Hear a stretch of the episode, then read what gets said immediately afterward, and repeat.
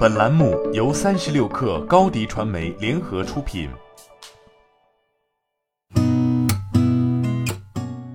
八点一刻，听互联网圈的新鲜事儿。今天是二零二一年七月二十九号，星期四。你好，我是金盛。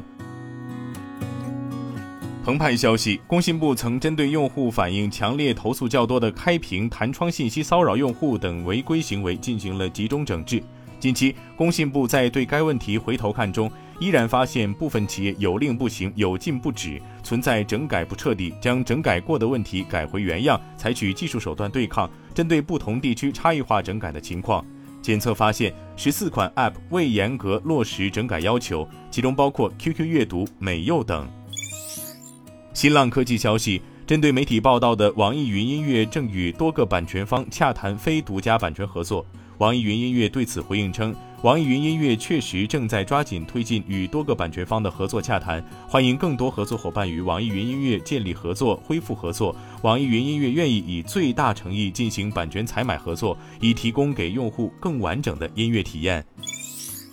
北京日报消息，日前，教育部办公厅印发关于开展中小学有偿补课和教师违规收受礼品礼金问题专项整治工作的通知，面向全国中小学校和教师开展为期九个月的有偿补课和违规收受礼品礼金问题专项整治，进一步规范中小学教师职业行为，营造风清气正的育人环境，促进中小学生健康全面发展。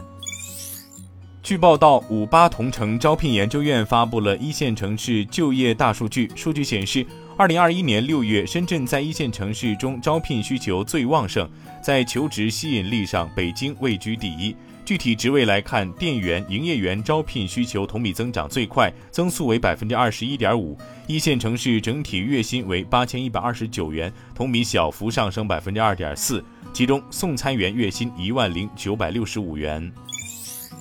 央视财经消息，随着国内疫情防控日趋常态化，对外贸易迎来复苏。在对外贸易迎来增长的同时，远洋航线的集装箱出现一箱难求，运价大幅上涨。某货运代理公司负责人表示，今年四月以来，国际航线的集装箱运力紧缺，运价较二零一九年同期上涨了约五倍，尤其是欧洲和美国航线。如果要订舱的话，基本上要提前一个月左右的时间。根据相关数据，物流需求较高与运力供给不足导致了运价上涨。另外，北美、欧洲等主要目的地港口遭受疫情重创，周转效率下降，也加剧了国内海运一箱难求。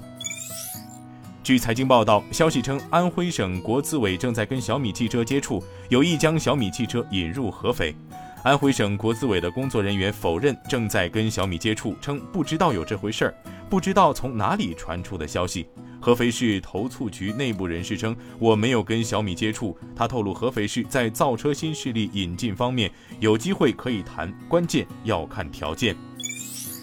据报道，苹果2021财年第三财季报显示，苹果拥有七亿付费订阅用户，当季百分之七十五的 Apple Watch 购买者为新增用户。iPad 和 Mac 也有百分之五十的新增用户，服务业务收入为一百七十四点九亿美元，同比增长百分之三十三，超过了 Mac 和 iPad 收入总和，成为苹果第二大收入来源。此外，因为缺芯问题，苹果警告下一个财季的增速或将放缓。这已经是第六个季度苹果没有给出业绩指引。